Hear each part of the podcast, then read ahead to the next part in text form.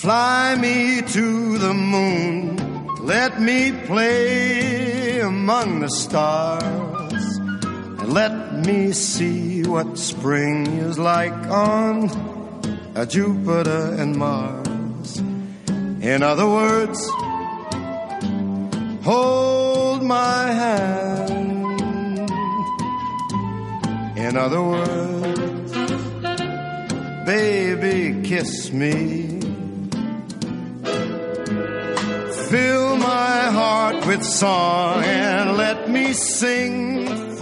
Hola, oyentes de Radio Viajera. El viajero accidental ya os echaba de menos. Teníamos ganas de reencontrarnos con vosotros, la verdad. El programa de hoy lleva el mismo título que una de las colecciones de nuestra web, de jardín en jardín, porque gracias a ella el viajero accidental ha visitado alguna isla en Alemania, como la de Mainau, ha estado en Isola Bella, en Italia, ha viajado hasta Inglaterra, para asistir al Chelsea Flower Show, ha conocido el Jardín de Monet en Giverny, en Francia, se ha ido a Argentina para celebrar los 50 años del Jardín japonés de Buenos Aires, ha viajado a Córdoba, la ciudad de las flores, para visitar sus patios y para asistir a Flora, el primer festival internacional de las flores. Y de todo ello tenéis artículos en nuestra página elviajeroaccidental.com. Efectivamente, Luz, hemos ido cogiendo la costumbre de dedicar algún ratillo a conocer lugares con flores en nuestros viajes.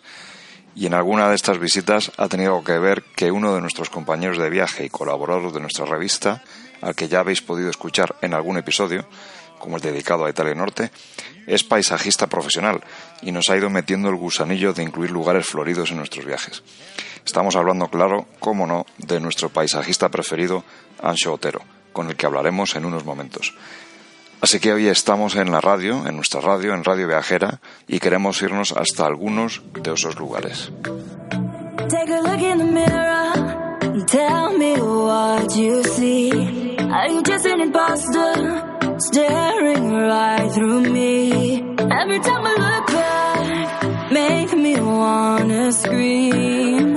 Again, again, again, again, again.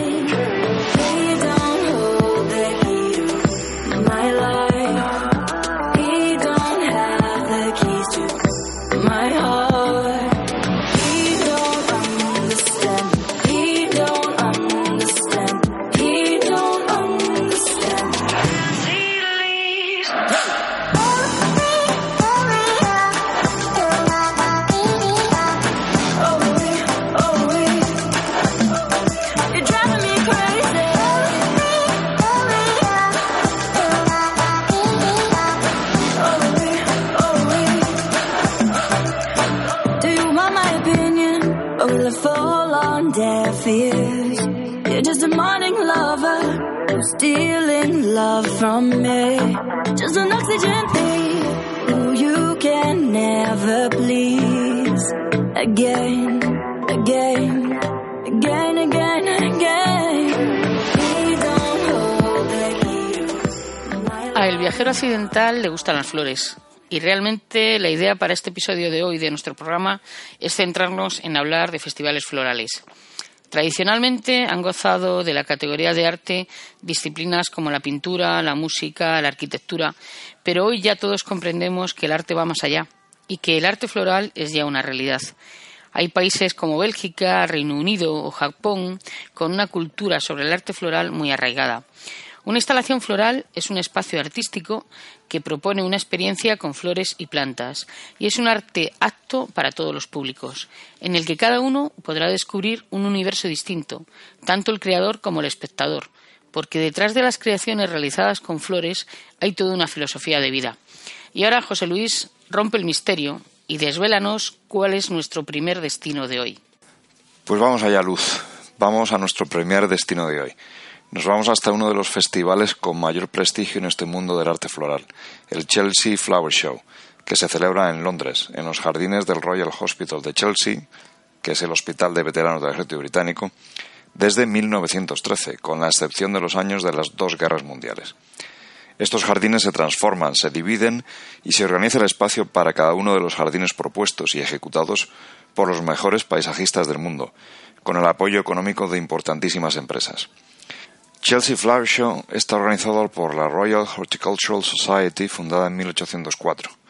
Es una organización benéfica establecida en el Reino Unido con el objetivo, según reza en su página web, de compartir lo mejor en jardinería, queriendo enriquecer la vida de todos a través de las plantas y hacer del Reino Unido un lugar más verde y más hermoso. En el Festival de Chelsea se construyen piscinas, estanques, cenadores, se incluyen esculturas y todo lo que sea necesario para que durante cinco días lo puedan contemplar miles de personas. Después los veteranos vuelven a tener su parque, todos los jardines se desmontan y en muchas ocasiones se venden tal cual están. Es un espectáculo sentarse al borde del río Támesis y observar cómo pasan los camiones con los enormes árboles hacia el festival en construcción. El lunes lo inaugura la reina y el jurado entrega los premios, en un sobre cerrado que incluye un diploma que los premiados exhiben en su jardín. No hay cuantía económica. Ni qué decir tiene que los cinco días que duran no se ve una hoja marchita. Coincidiendo con la semana del festival, todo el barrio de Chelsea y sus maravillosas tiendas decoran escaparates, fachadas e incluso la acera con motivos florales. Cada año, muchos de los mejores artistas florales sorprenden con sus creaciones en este festival. Por hablar de uno como ejemplo, citaremos a Joseph Macy, nacido en Liverpool, ganador en cinco ocasiones consecutivas, entre 2009 y 2013, del primer premio de este festival. En 2016, Joseph Macy creó una instalación que llevaba por título La Rosa, en la que utilizó 5.000 rosas frescas y 1.000 pétalos de rosas suspendidos en el aire, creando un romántico túnel sensorial, para el que se usaron cinco variedades de rosas con cálidos tonos rosas veraniegos, contrastando con los tonos de albaricoques más suaves. Dime tu nombre y te haré reina en un jardín de rosas. Tus ojos miran hacia el lugar donde se oculta el día. Has podido ver dónde morirán los oscuros sueños que cada día vienen y van. Soy el dueño del viento y el mar pasar el tiempo despertarás y descubrirás cientos de rosas a tu alrededor.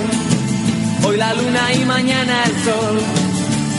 Y tú sin saber aún quién eres desde el país donde mueren las flores. Dime que aún creerás en mí.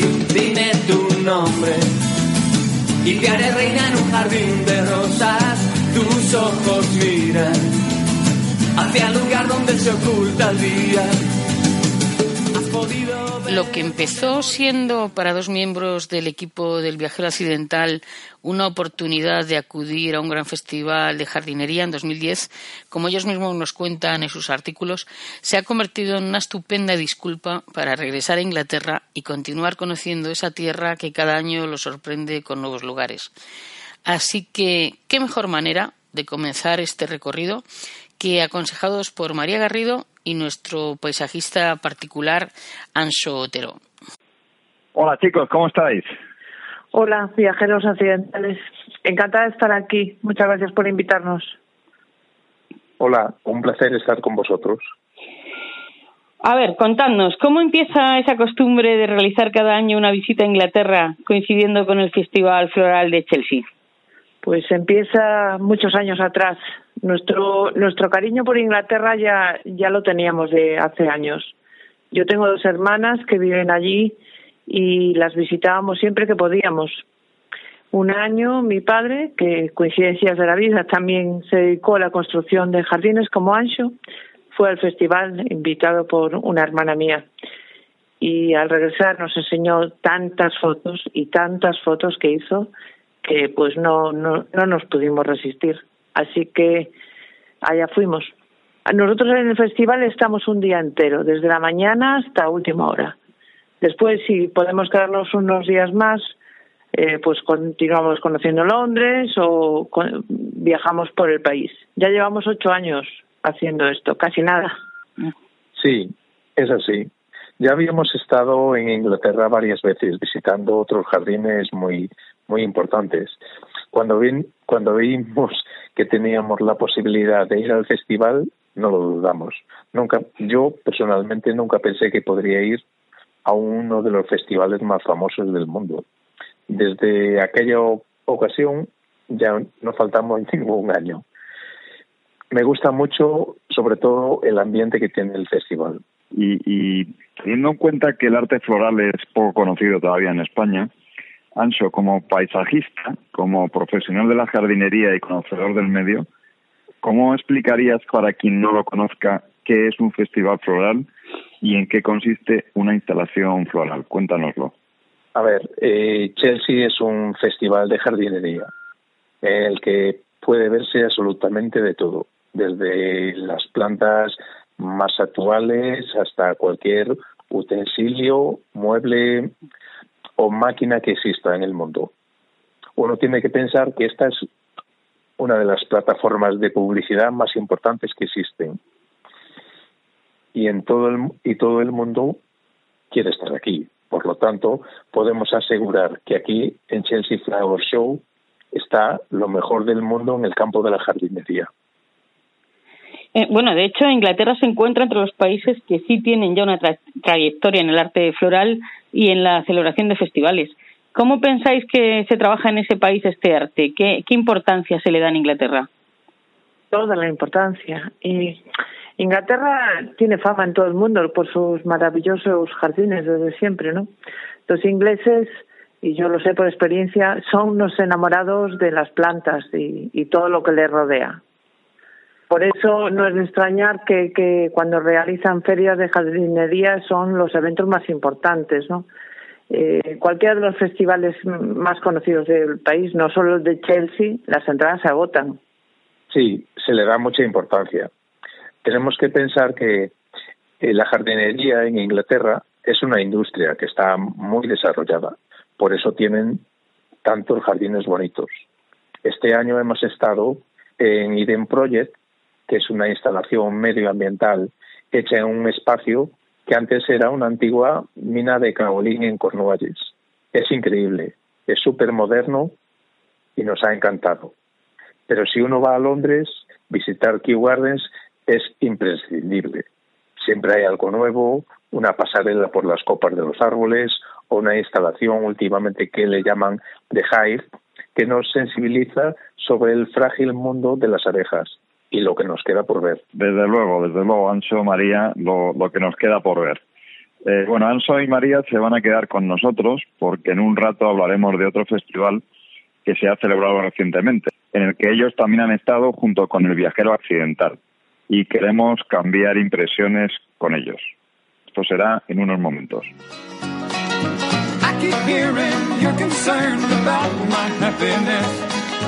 All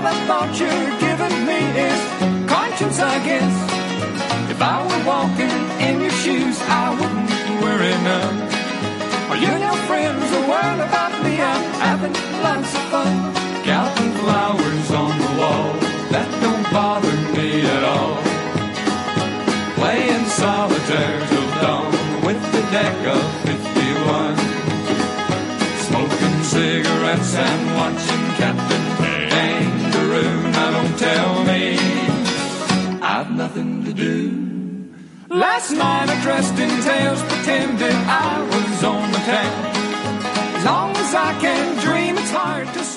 Y cambiamos de escenario y nos venimos a la península ibérica para contaros una historia de amor con Córdoba y sus flores, como le pasó al viajero accidental. Aunque, bueno, debemos reconocer que es un romance mucho más impactante que el nuestro. Para empezar, porque su protagonista proviene de China. Estamos hablando de Jianping Fu, nacido en 1964. Su principal recuerdo entre sus 5 y 7 años es el hambre que pasaba. Pertenece a la llamada generación afortunada en China, que tras finalizar la revolución cultural tuvieron acceso a una buena formación. Durante seis años trabajó para el gobierno, ayudando en la gestión y en la supervisión urbanística. Desde 1992 está en el mundo empresarial, invirtiendo tanto en, Australia como en Estados Unidos. Yang Pingfu es el propietario de la cadena de hoteles Cizai de China. La palabra Cizai significa libre y proviene del budismo, para referirse a la armonía entre mente y cuerpo.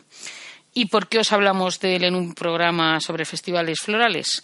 Pues porque resulta que Yan Fu se enamoró de los patios de Córdoba cuando los visitó en la edición del año 2015.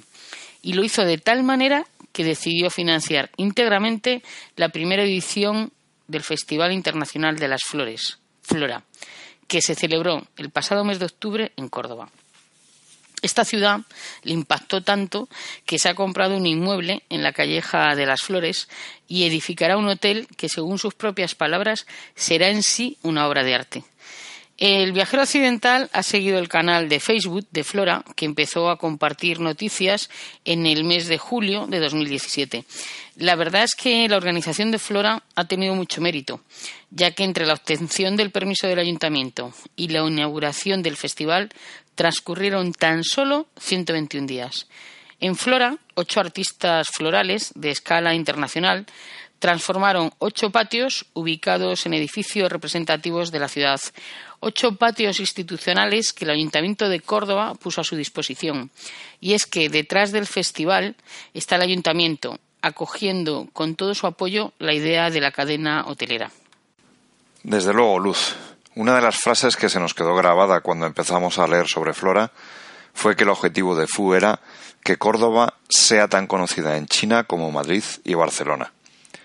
Una muestra de que en Flora se ha cuidado hasta el último detalle fue el cartel oficial del festival.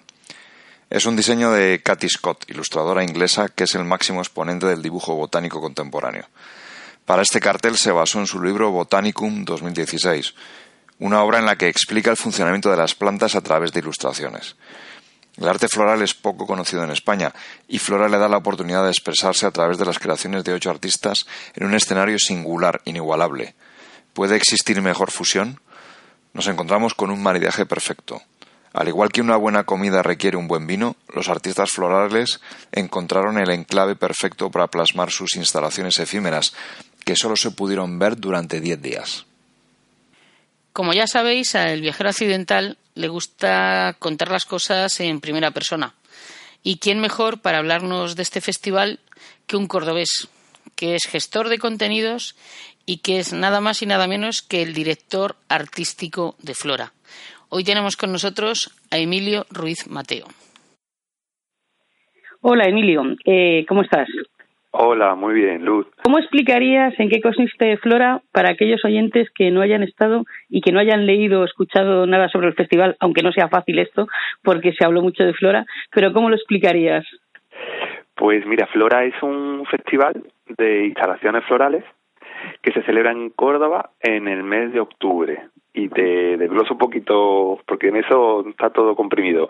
Instalaciones florales es lo más importante, ¿no? Es entender un poco lo que es una instalación floral, porque hay en el mundo miles de eh, personas que trabajan con flores, creando arreglos florales, mm, decorando eventos, fiestas, pero esto no es realmente eso, no es algo únicamente estético lo que hemos buscado son artistas que crean instalaciones en espacios y lo que hacen es como que se reinventan ese espacio y te proponen una experiencia pues sensorial, artística. O sea, es un, un reinventarse ese espacio. Yo creo que se puede entender fácilmente, fácilmente imaginándose un patio, ¿no? Y todo lo que trabajan son flores, con flores. Y luego lo que te digo de en Córdoba en octubre es fundamental, porque claro, Córdoba los patios de Córdoba se relacionan siempre con mayo, ¿no? Que es la fiesta tan maravillosa que se hace en Córdoba en mayo, en que los vecinos abren sus patios y la gente entra a un espacio privado, ¿no? Por un momento puede entrar en ese espacio y disfrutarlo. Esto es diferente, estos son patios institucionales y en esos patios llegan una serie de artistas internacionales, que es otro de los puntos importantes del festival. Son algunos de los mejores artistas del mundo y no da, no me da apuro decirlo porque es que es así. O sea, realmente no es un arte que se conozca mucho en España, entonces los nombres quizás no suenan, pero son números uno de todo el mundo. Y esos son los que llegan al patio y crean esa instalación en octubre, fuera de temporada, por así decir. Ah. El Festival Internacional eh, cerró su primera edición con más de 300.000 visitas. ¿Superó vuestras expectativas en número de visitantes o esperabais tal, tal cantidad de gente? Lo superó totalmente, lo superó totalmente. Nosotros somos pues muy apasionados con nuestro festival y muy vitales, pero nunca hubiéramos imaginado que en una primera edición, con un... A ver, te digo una cosa, realmente algo sabíamos perfectamente y es que iba a gustar mucho, que iba a impresionar a la gente, que iba a sorprender a los visitantes. Lo que no nos imaginábamos es que en una primera edición 340.000 visitas. Eso es impensable en un festival que dura nueve días, Nosotros pensábamos, no sé, que según avanzara el festival, son dos fines de semana, el segundo fin de semana pues ya habría más gente, ¿no? Porque funciona un poco el boca a oreja. Y es que no, nos inauguramos un viernes y el ese domingo hubo 50.000 visitas ya. O sea, fue, no, no, no, podíamos esperar mucho, pero no tanto, tanto. Eh, Andas una valoración de Flora 2017 y de los artistas y obras que pudimos ver para quienes no hayan estado allí. Mm, Vale, pues voy a ser muy rápido porque si no, como me ponga a hablar de los artistas, que ese es el corazón del festival, me como el programa entero y no puedo. eh, mira, realmente el festival, en cuanto a visitas, ya lo hemos dicho, ¿no? Que fue fue impresionante. En cuanto al nivel de artistas, también. Tú piensas cuando pensamos en este festival, nosotros empezamos por lo más grande, ¿no? Decíamos, venga, vamos a mm, soñar con que vengan artistas de esta talla, ¿no? De Natasha Lisitsa, de Patrick Nado, de una serie de artistas número uno. Empezamos a invitar y conseguimos una respuesta buenísima de una gran parte de ellos, ¿no? Entonces ellos son los que vinieron al festival. En cuanto a categoría artística, estamos hiper contentos. O sea, es el resultado es muy muy emocionante. Yo lo que diría es, yo ahora os cuento un poquito las instalaciones, pero lo mejor es que el, que vuestros oyentes entren en festivalflora.com y vean, tenemos un vídeo justo ahora en la en la home colgado, vean un poquito qué tipo de instalación se hizo, ¿no? Para que entiendan bien lo que es una instalación floral y las que se hicieron. Te digo rápidamente, pues tuvimos a Alfilín, por ejemplo, que es un artista chino, que en el patio de la Fundación Antonio Gala, es un patio del siglo XVII maravilloso, creó un bosque de ramas secas con, ramas cogidas en la Sierra de Córdoba y con una serie de orquídeas rosas distribuidas por el bosque creó un paisaje oriental dentro de un patio renacentista andaluz maravilloso. Luego estaba Flores Cosmos, que son mexicanos, nada que ver, o sea, todo ese minimalismo de alfilín en Flores Cosmos era todo muy barroco, muy recargado, y era un obelisco plagado de cientos de flores de colores, tropicales, europeas, todo mezclado, y quisieron hacer como una antena, yo le llamaba una antena a la instalación, con una especie de homenaje al, al concepto de poder, ¿no? Como a la comunicación del poder divino o natural o cada uno que busque el poder que quiera y el personal, ¿no? Era una instalación que tenía música, una música creada en una frecuencia que es la frecuencia con la que se crean músicas de relajación y de meditación y con una música en el patio la gente se quedaba realmente es muy curioso porque era el patio yo creo en el, visita era más larga y sobre todo más silenciosa, como que todo el mundo se callaba y se quedaba viendo las flores. Esa instalación fue muy impresionante. Estuvieron en Waterflowers, que son ingleses, y son los que crearon en la National Gallery una instalación que quizás es de las más conocidas de los últimos años. Lo habrá visto mucha gente en un vídeo porque fue muy viral. Era un cuadro flamenco que está en la National Gallery en Londres que reprodujeron en la fachada con flores, solo con flores, un, panel de 33 metros cuadrados. Cosa impresionante. Y estuvieron en Córdoba y lo que hicieron fue una- como un laberinto de espejos y flores en un patio así más moderno de, de Córdoba, en la sede de turismo, que también fue bastante, bastante espectacular. Luego estaba Isabel, Isabel Marías, que es, una, es la artista española, es la única artista española del festival. Porque hemos querido hacer eso, ¿no? Un panorama internacional. Eso no somos nada chauvinistas, ¿no? Queremos que, que esté repartida la cosa. Isabel Marías eh, trabajó en el Museo Taurino y creó una instalación. Este fenómeno fue muy curioso. Yo creo que realmente fue de lo más sorprendente de todo el festival. Ella creó un paisaje, mm, ella decía que era extraterrestre, que era un paisaje marciano. Y era como una maqueta inmensa de un. Todos, todos los artistas estaban inspirados en el paraíso, que eso no te lo he dicho. Era un, ella cogió cientos de tipos de flores, flores de colores que no son los más clásicos de la naturaleza. Huía un poco del colorido este vitalista de un paisaje, ¿no? Eran más empolvados, más apagados. Entonces llegó a pintar algunas plantas y creó una cosa muy contemporánea, pero que el público fue, si hubiéramos hecho un premio del público, premio del público físico de la gente que votara en los patios, estoy seguro que hubiera ganado ella, ¿eh? Porque la gente estaba apasionada con algo que realmente era bastante, en un sitio tan clásico como un Museo Taurino, ella creó una cosa muy contemporánea y funcionó, funcionó muy bien. Eso fue muy muy bonito. Y nada, te lo subo muy rápido, muy rápido, que si no me como todo el programa, ya te digo. Mira, Luz Leaf son australianos y crearon una instalación solo con esparragueras, que es una cosa bastante arriesgada. Porque claro, un artista floral pues, suele tender a usar muchas flores, ¿no? Y hacer algo. Solo crearon, solo usaron una esparraguera. O sea, fue una cosa espectacular, era como la instalación así más contemporánea, ¿no? Luego Natasha Lisitsa y Daniel Schulz, que son americanos, y ellos son los ganadores, porque ahora si quieres luego hablamos de los premios. Y, y ellos trabajaron en el Centro Flamenco Fosforito, que está en la Posada del Potro. y crearon una instalación que estaba inspirada en una bata de cola, en el movimiento de una bata de cola. Y fue la ganadora y fue bastante bonita. Patrick Nadeau es un artista francés que trabajó en el Museo Taurino, eh, perdón, en el arqueológico, y él lo que creó fue una estructura, él se inspiró en los patios populares de Córdoba, en los que todas las paredes están llenas de macetas, y él quiso hacerlo al revés. Todas las paredes, todas las macetas estaban suspendidas en medio del patio, con una estructura colgante. Y era un juego muy bonito con los patios populares. Y por último ya Tomás de Brun es uno de los artistas así más, con más nombre, más reconocido internacionalmente, es muy, muy, muy conocido es muy espectacular, trabaja mucho en bodas en la India, en todos estos decorados que son así como de película, y realmente hizo una cosa, un paisaje muy onírico, muy... Hay gente que, la gente que lo veía dice que recordaba Alicia en el País de las Maravillas, y es verdad, era una cosa muy de sueño, muy fantástica, y, y tuvo muchísimo, muchísimo éxito. Esos son los ocho reyes del, de Flora 1. Sí, sí, sí. Hablabas de los premios y es que realmente esto era una novedad, ¿no? En el, en el mundo del paisajismo, porque hemos oído hablar de festivales como Chelsea Flower Show y cosas así, pero no había premios en metálico, tenemos entendido.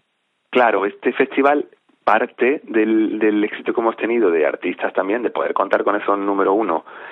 Imagínate un artista australiano o un artista chino que de repente una ciudad pequeña de, Cor- de, de España le escribe y le invita a un festival de flores que no ha escuchado nunca. Entonces, también hemos conseguido mucho porque realmente los premios son muy, muy cuantiosos. El primer premio son 60.000 euros, el segundo son 40.000 y el tercero 20.000. No hay otro premio así en el mundo para instalaciones florales. Eso nos ha permitido mm, soñar con grandes artistas y tenerlos aquí. Una venido- suerte. ¿no? Sí, sí. Y bueno, los ganadores fueron los americanos, los que te he dicho que se inspiraron en la bata de cola.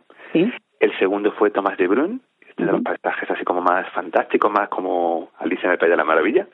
Y los terceros fueron Loose Leaf, los australianos que hicieron, trabajaron solo con esparragueras. Quizá también por originales, ¿no? Lo de la esparraguera. Eh, Claro, es que fuera una, fue una apuesta muy, muy, muy arriesgada y, y lo premiaron el jurado, que el jurado también era de primer nivel, ¿no? Y sí, sí, lo, premiaron fue una alegría.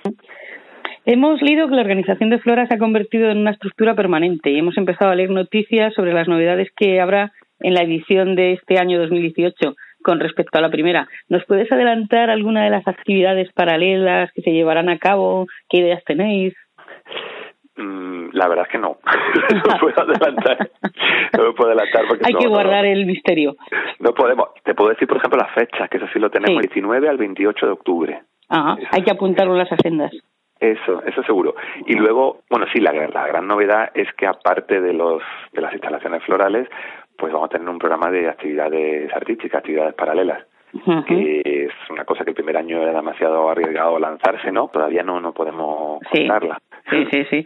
Eh, lo que no sé si se puede adelantar tampoco es si la idea es repetir artistas de un año para otro o es cambiar totalmente y traer a gente distinta o, o si es tenéis eso cambiar, la idea es, van a ser mm, totalmente diferentes los artistas. Nosotros lo que pretendemos es que con el tiempo se conozca este arte de las instalaciones florales. Lo que queremos es, la suerte de Flora es que tenemos la oportunidad de traer a esos números uno a Córdoba, que la gente lo disfrute y a España, ¿no? Y entonces, no, no, la idea es que vengan artistas totalmente diferentes. Hay una cosa bonita del festival, es que eh, no repetimos nacionalidad de artistas. Ajá. No digo de un año a otro, ¿eh? Digo, en el mismo año, pues es un belga, es un chino, es un australiano, son unos ingleses, o sea, es como un paseo por el mundo a través de las Sí, sí. instalaciones florales. Ajá. Habías hablado antes de que si hubiera habido un voto popular, ¿no? Pues quizá se lo hubiera llevado eh, eh, Isabel Marías o creo que decías. Eh, ¿habéis, ¿Habéis pensado en la posibilidad de instaurar un voto popular? Porque sí lo pensamos cuando estuvimos visitando las instalaciones, que podría ser interesante. Hemos hecho es un voto en Internet, eso sí, a través de Facebook sí, se lanzó el premio del público, la gente votaba cuál era su instalación favorita y ganó Tomás de Bruin. Pero claro, una cosa es Internet y otra cosa es el que lo ve in situ. Eh, también depende un poco del poder de los medios que tiene ese artista, en fin, son muchas circunstancias, ¿no? Entonces Isabel María, yo sí notaba que la gente que estaba allí en los patios mm, le fascinaba, le fascinaba. Y sí, sí lo hemos planteado, no está todo, no está definido, pero sí, sí puede ser que en algún momento tengamos un premio del público, sí. Sí, sí. En principio, el número de ediciones, si estamos bien informados, sería de cuatro, ¿no? O sea, estaríamos hablando de Flora hasta 2020, como mínimo.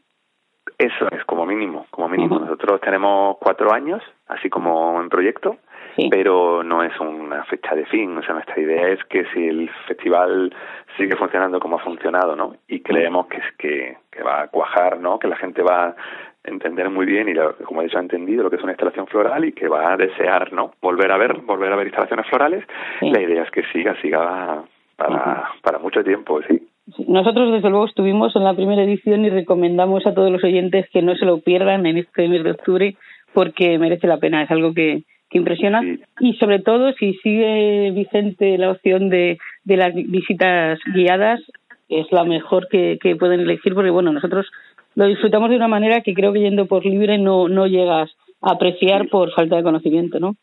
Sí, es verdad, la verdad que hicisteis un, cubristeis el festival que fue un lujo, ¿eh? Un lujo. O sea, yo iba leyéndolo todo lo que hacíais y es una maravilla. Es una maravilla porque lo habéis hecho pues eso, como desde dentro, como disfrutándolo y observando, bueno, como es un viajero, ¿no? Que sois lo que sois, ¿no? Y luego lo comunicáis. Fue una maravilla. Lo de las visitas guiadas, sabíamos que aunque no hubiera actividades paralelas, que alguna hubo el año pasado, ¿eh? Una masterclass con Daniel Santa María maravillosa, pero sabíamos que actividades, o sea, que visita guiada tenía que haber, tenía que haber porque porque sí, porque además es eso, es un arte que es un poco eh, diferente de lo que se suele ver y, ayuda, ¿no? Que te, lo, que te lo cuente alguien. Sí, fue todo un acierto. Eh, Emilio, ¿quieres añadir algo más? ¿Qué le dirías a nuestros oyentes acerca de por qué Córdoba merece ser visitada durante la celebración de este festival? Pues yo les solo añadiría una cosa quizá, y es que el, por debajo de todo esto que estamos hablando de instalaciones florales, de la belleza de estas instalaciones, de estos artistas internacionales, todo esto que es como mucho oropel, ¿no? Hay un respeto a la naturaleza base en todo lo que hacemos. O sea, lo que queremos es como, eh, no sé cómo, cómo decirlo, creemos en la comunicación del, de la gente con la naturaleza y que es necesario potenciarla. O sea, todo lo que nos rodea es naturaleza, o sea, lo que respiramos, lo que nos cura, lo que nos viste, lo que nos alimenta. Entonces, eh, creemos que a través de estas instalaciones florales y a través del arte floral mmm, aumentamos el respeto a la naturaleza. Entonces, no queremos que se quede todo en lo estético, ¿no? En lo impresionante que son estas instalaciones, ¿no? Confiamos en que ayude un poco a esa defensa del medio ambiente. ¿Y qué es lo otro que me has preguntado, perdona? Si querías añadir algo y por qué recomendarías a la gente que visite Córdoba en octubre para ver el Festival Flora. Pues aparte de que Córdoba es maravillosa y por supuesto Flora es maravillosa, lo que tiene de bonito también Flora es que visitas Córdoba en un momento que no es el de la temporada altísima. O sea, los patios de Córdoba para mí son la fiesta más especial que hay en España. Es una cosa tan bonita que te abra la puerta de su casa a alguien y te enseñe su patio y te lo cuente. Eso es maravilloso. Pero hay mucha gente en Córdoba en primavera. Entonces, en octubre yo creo que descubres más la Córdoba real. La Córdoba que también tiene muchos visitantes, porque Córdoba es ya una visita, una ciudad turística, pero descubres una Córdoba más del cordobés, el, lo que se vive día, día a día y yo creo que tiene mucho encanto que se... Por eso en parte también Flora se hace en octubre por descentralizar un poco el, el calendario. Esa es la idea. Sí, el viajero occidental estuvo en mayo en la Feria de los Patios y estuvo en octubre en Flora y la verdad es que son cosas eh, complementarias, no incompatibles, ni, ni que una tenga que competir con la otra, sino que son formas distintas de ver la ciudad y de ver las flores en Córdoba. Mm. Exactamente, exactamente. Nosotros, eh, bueno, desde Flora sentimos devoción por el, por el Festival de los Patios, ¿eh? O sea, nos gusta muchísimo el Festival de los Patios, pero creemos que sí, que, es que no tiene nada que ver. Son dos experiencias muy diferentes y, por supuesto, como tú dices, complementarias. No leí lo vuestro de los patios, así que voy a verlo. Muy bien. Pues muchas gracias, Emilio, por dedicarnos tu tiempo y, bueno, gracias en nombre de, de Radio Viajera y del Viajero Occidental. Y nos vemos de nuevo en la Ciudad de los Flores en la próxima edición de este festival, sin duda, vamos. Pues muchísimas gracias, que sigáis viajando y contándolo todo también. Muchas gracias. Gracias.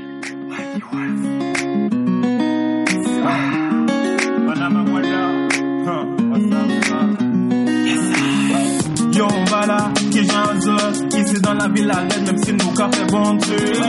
La joie finie, tout autre semaine. Obligé de gratter cela sous des cérémonies. Talent, n'est pas perdu. Et qui était tracé en belle vie. Pas ni talent, n'est au foutu. Dis-moi, c'est ça, yo, dit. Dis-moi, c'est ça, yo, dit. Demi, si, moun matin, midi et soir. Yo, j'ai dis-moi attention à l'homme intelligent. Mais yo, pas tout, dis-moi qui j'en, l'homme aime l'argent. Yo, dis-moi que sans ni mot, c'est. Mais aujourd'hui, je ni ni pisquet qui non. Ni nan An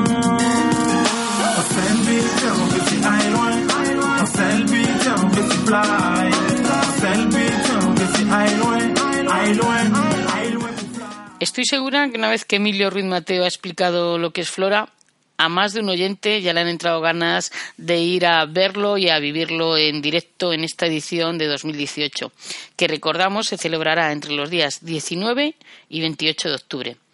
Hay que remarcar algo que ya hemos mencionado durante la entrevista y es la importancia de que sea en octubre, porque el objetivo es que el mundo se fije en Córdoba como ciudad de las flores en otras fechas distintas a mayo y que entendamos Flora como un binomio entre lo tradicional, el patio cordobés, y la vanguardia que supone el arte floral.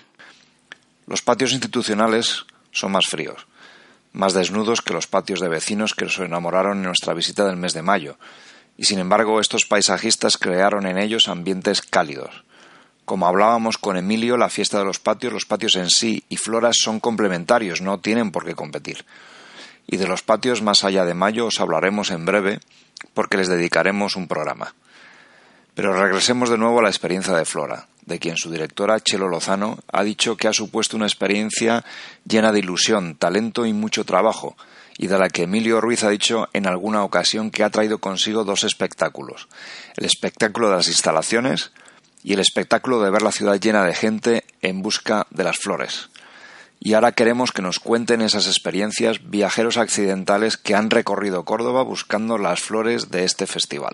Vamos a retomar la conversación con María Garrido y Anso Otero, porque aprovechando que ellos también visitaron Flora, junto con el viajero accidental, queremos saber, eh, Anso, María, ¿qué impresión os ha causado Flora, el primer Festival Internacional de las Flores, celebrado en España en el mes de octubre y en la ciudad de Córdoba? Muy buena. Eh, la calidad de los artistas y, y por, sorprendentemente la gran acogida de público. Es cierto que Córdoba ya tiene el apellido Flores, ¿no? En su historia por, por los patios que todavía no conocemos. Pero ahí ha estado el acierto, porque hacer el festival en octubre y ver las inmensas colas de gente para ver las, las obras, realmente fue una sorpresa. Eh, me gustaría que, que esa iniciativa pues se transmitiera a otros lugares de España y apostaran por ideas similares, la verdad. Hay algún festival, eh, pero no en la gran categoría internacional que hemos visto. Me ha costado mucho. Me parece fantástico que poco a poco la jardinería se le dé el valor que realmente tiene. Y para eso tiene que involucrarse todo el mundo.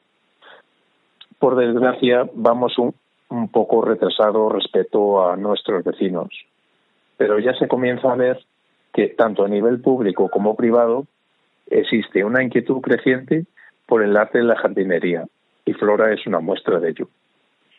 Sí, hemos, hemos estado allí, sabemos que todas las obras tenían un gran trabajo y, y es muy difícil elegir.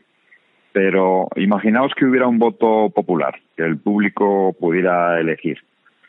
¿Cuáles serían vuestras tres obras preferidas? Eh, no, no tenéis por qué coincidir, podéis no estar de acuerdo en esta ocasión y que, y que no sirva de precedente entre la pareja. Para mí la obra que más me gustó fue la de Isabel Marías, que era la representante de España, y luego, no sé, quizás Natalia Lisitz, Lisitza y Daniel Schulz, eh, que eran los estadounidenses, y en tercer lugar el belga Thomas de Bruyn, aunque todas las obras eran súper interesantes. Bueno, coincido en el primer lugar, que también le daría el voto a la obra española, y le daría el segundo a los chicos de México, me, me gustó mucho, y la tercera posición coincido también con Bélgica. Bueno, esto es aleatorio totalmente porque me han gustado todas las obras. Chicos, vamos a hacer un pequeño inciso en la conversación para refrescar la memoria y antes de eso para hacer una recomendación. He oído decir a María que aún no conocéis la fiesta de los patios. La conocí el pasado mes de mayo y estoy segura de que si vais os encantará. De todas formas, ya os contaremos cosas porque antes de la edición de 2018 pensamos dedicarle un programa, pero no solo a la fiesta, sino a los patios más allá de mayo, como decíamos hace unos minutos. El motivo de este inciso en nuestra charla es para refrescarnos a todos la memoria, para no perdernos y situarnos en cuál es cada una de las obras de las que nos hablan nuestros invitados. Me atrevo incluso a recomendaros, sobre todo los que no visitasteis Flora, que entréis en la página del festival www.festivalflora.es, donde tenéis colgado un vídeo sobre la edición de 2017 con el que podréis visualizar todas estas instalaciones mientras os, hablamos de ellas. Y yo creo que puede ser interesante ¿no? que las tengáis delante para entender mejor todo lo que os estamos contando. Hablan tanto Anso como María de que su favorita es la obra de Isabel Marías, la representante española, y nos sorprende el veredicto que daba Emilio Ruiz sobre un posible premio del público que hubiera visitado las obras. Realmente impresionante, ¿verdad? Está claro que la sensación del público fue bien captada por el director artístico del festival.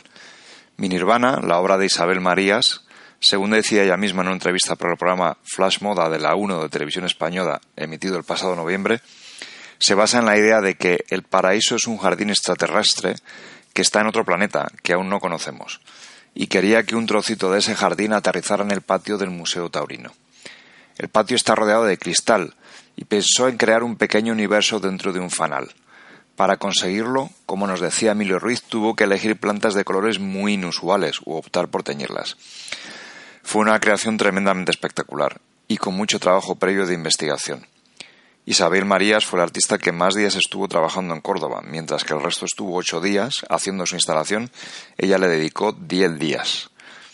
Respecto al segundo lugar en un hipotético premio del público, Ancho habla de la obra de los estadounidenses Natasha Lisitsa y Daniel Schultz, que forman Water Lily Pond. Este matrimonio tiene una formación arquitectónica, sin olvidar que los estudios de arquitectura en Estados Unidos tienen más que ver con el decorativismo, con el interiorismo, con el paisajismo de lo que sucede en Europa. A pesar de ello, se nota la construcción técnica.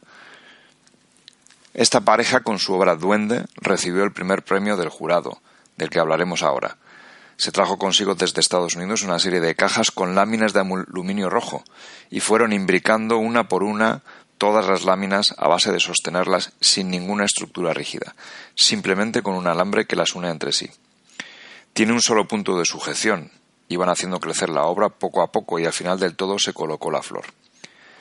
La flor estaba muy bien escogida para su idea de que el paraíso era la pasión de la bata de cola, la flor no era excesiva, estaba en el sitio exacto, no sufría nada porque tenía mucho espacio para respirar. Tenía sus contenedores de agua que la mantenían húmeda, y la obra parece que volaba, que la bata de cola se movía. La ausencia de sufrimiento de la flor fue muy valorada por la concesión del primer premio por parte del jurado, al igual que el hecho de que fuera una instalación mixta que sí necesitaba reposición, pero que podía estar constantemente bien mantenida. Las flores elegidas fueron la orquídea, la rosa arlequín y la rosa gloriosa. Con ellas potenciaron el movimiento, la pasión, la feminidad de la bata de cola girando al aire. Duende era una obra muy equilibrada y se integró perfectamente en el marco del patio de la Posada del Potro, con ese guiño de los estadounidenses al centro flamenco fosforito. Esta instalación había que verla también como una escultura, ya que esta pareja siempre pretende dejar la obra una vez que la flor se ha quitado.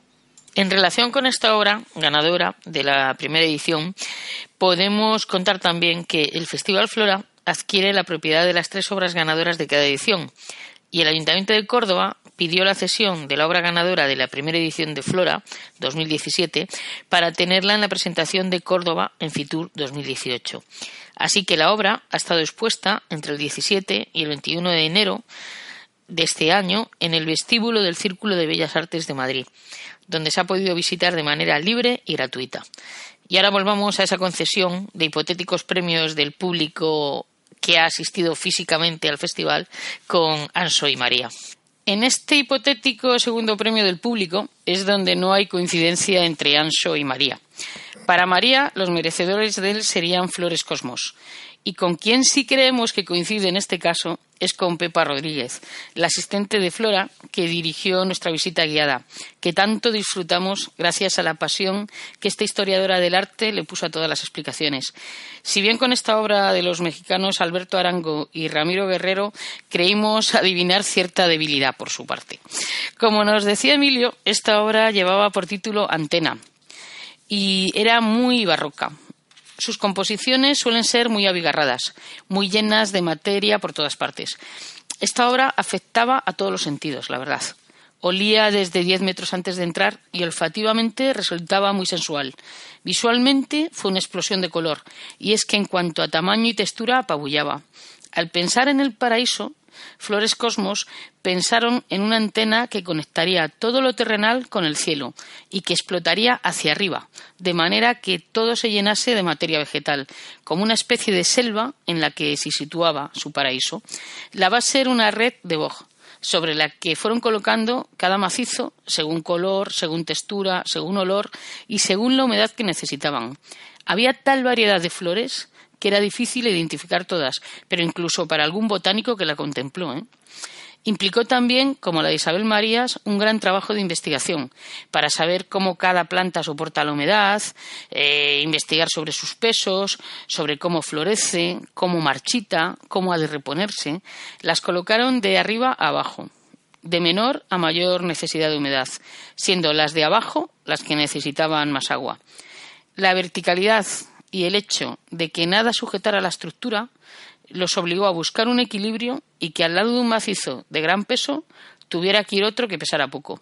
Era una obra de una complicación absoluta, donde no había un solo hueco, y en un patio con profusión de elementos consiguiendo que la obra explotara realmente.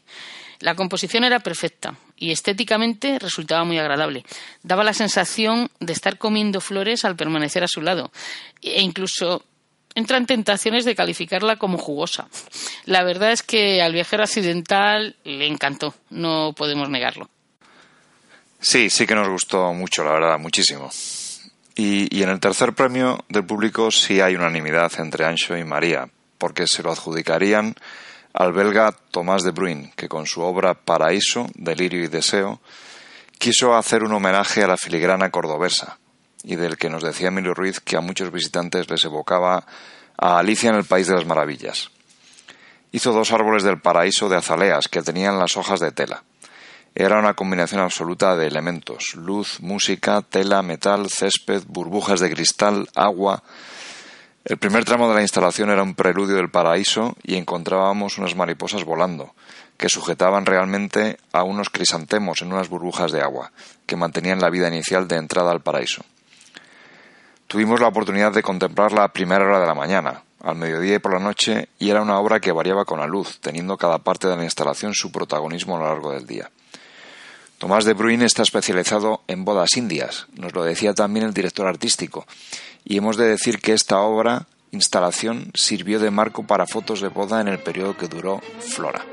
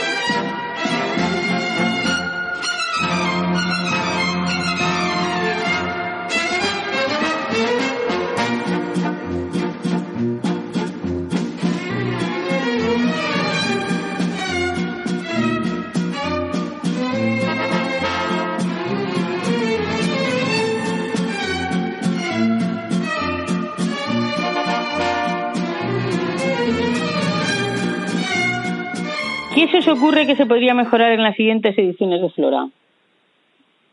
Bueno, vamos a decir poquitas cosas porque es el primer año. Eh, lo del voto popular sí me parece muy interesante que lo que se imponga, porque así la gente participa más, ¿no? Eh, lo del merchandising que, se, que echamos de menos también es importante porque a la gente le gusta llevarse un recuerdo, eh, un sobre con semillas de, la obra, de alguna flor de la obra. En Chelsea lo hacen en muchos, muchos jardines, se regalan esas flores, ¿no? Yo, fuera de, de decir cosas que se pueden mejorar, querría destacar eh, lo muchísimo que nos gustó la visita guiada. Fue realmente un lujo. Eh, nosotros solos no lo hubiéramos conseguido. Eh, la verdad que fue muy buena, muy buena la visita. Bueno, eh, partiendo de que han hecho un muy buen trabajo con un excelente cartel de profesionales y en un tiempo récord. Se puede decir que de aquí a la luna y nosotros volveremos seguro. Pues sí, es cierto, toda, toda la familia del viajero occidental lo tenemos claro. Estaremos en Flora 2018 porque merece la pena. María, Anso, nos ha encantado teneros como nosotros. Nos leemos y nos escuchamos, chicos. Vale, gracias a vosotros. Y está bien jugar a ver a quienes habríamos dado un hipotético premio del público, pero en el viajero accidental tenemos claro que quien sabe es el jurado y su opinión es la que nos ayuda a ver las obras. Y eso que estoy pensando que entre lo dicho por nuestro público invitado y lo elegido por el jurado, hubo coincidencia en premiar a los estadounidenses Waterley Pond y al belga Thomas de Bruyn. Pero ahora hablemos del verdadero jurado de Flora 1 porque tenemos que decir que estaba compuesto por cinco eminencias en el mundo del arte floral, ya que estaba conformado por reconocidos expertos nacionales e internacionales en el mundo de las flores y de la botánica. El belga Daniel Oest, uno de los padres del arte floral contemporáneo, que lleva agarrado a las flores desde pequeño, ya que cuenta que con tres años de edad cayó en un agujero de abono intentando coger una rosa, y cuando lo sacaron, inconsciente seguía agarrándola con todas sus fuerzas. Sigue viviendo en San Nicolás, su ciudad natal en Bélgica, y se caracteriza por su capacidad para aunar el gusto y la filosofía de Oriente y Occidente, por lo que tiene lógica que en 2016 abriera una academia en Japón, su segunda casa. Después Eugenio Domínguez, el representante español en este jurado, es catedrático de botánica de la Universidad de Córdoba. Tiene una larga carrera académica y entre sus principales líneas de investigación cabría destacar la biosistemática de plantas superiores, los estudios aerobiológicos, la resolución de conflictos socioambientales y la gestión de reservas de la biosfera. Hay que destacar que es coautor del libro Flora Silvestre de Córdoba. Jacqueline Boerma representa la cuarta generación de una familia holandesa de larga tradición en el mundo floral y no puede imaginar una vida sin flores. Desde 2013 dirige el Boerma Institute de Diseño Floral, institución que lleva su familia y en la que empezó a trabajar en 1981. Y además de impartir clases en ella, participa en talleres alrededor del mundo y ha sido jurado en diversos festivales de arte floral. Robin Lane Fox, un británico, no puede haber un festival eh, de flores sin un británico, referente indiscutible del mundo clásico en la Universidad de Oxford como profesor de historia antigua. Disfruta con sus dos pasiones, el mundo clásico y las flores. Y sobre estas últimas habla en su columna semanal de Financial Times desde 1970.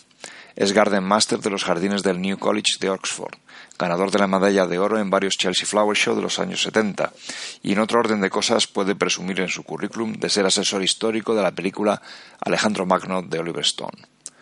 Y por último, no por orden de importancia, Pieter Toabart es el segundo miembro del jurado procedente de Bélgica, y es que este país tiene una larga tradición en arte floral. Es botánico, fotógrafo de profesión y responsable de la dirección artística de importantes festivales florales. La pasión por las flores le ha venido transmitida por su familia y busca inspiración en distintas disciplinas para trasladar sus conocimientos a lo floral. Como podéis ver, se trata de un jurado realmente impresionante.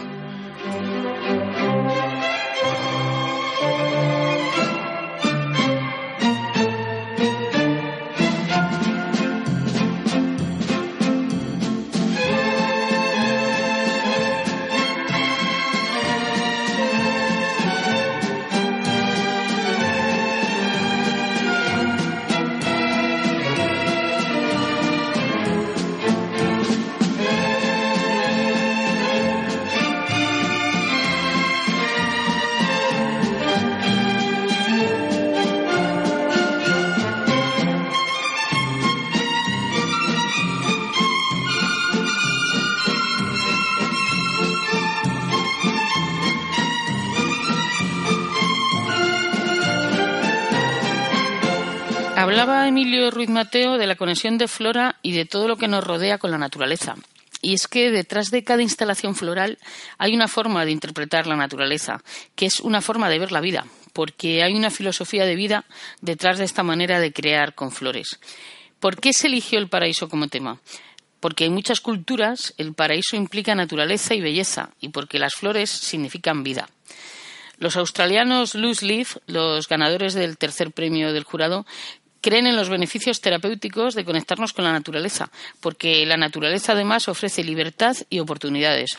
Alfie Lin, el artista representante de China, que creó la obra Valle de las Mariposas, piensa que las flores no solo nos regalan belleza desde el punto de vista visual, sino que va más allá, que establecemos con ellas una conexión a través de una profunda experiencia emocional. Pero al hablar de Alfilín queremos hablar de alguien más, queremos hablar de uno de sus asistentes. Y es que otra de las buenas iniciativas que ha tenido este festival, a quien algunos denominan ya el Oscar de las Flores, ha sido la creación de una convocatoria de becas para asistentes de los artistas, orientadas a estudiantes y o profesionales que se dedicaron a la producción y montaje de las instalaciones, formándose mediante la práctica con artistas reconocidos a nivel internacional. Pues bien, hoy tenemos con el viajero accidental, aquí en Radio Viajera, a uno de los asistentes que trabajó, con Alfilín, el representante procedente de China. Se trata de Miguel Ángel Palomares, escultor y junto con José Luis Arenas, cuidador y propietario del patio Juan Rufo, aunando patios y flora. Hola Miguel Ángel, cuéntanos qué ha supuesto para ti trabajar con Alfilín y la experiencia de Flora en general.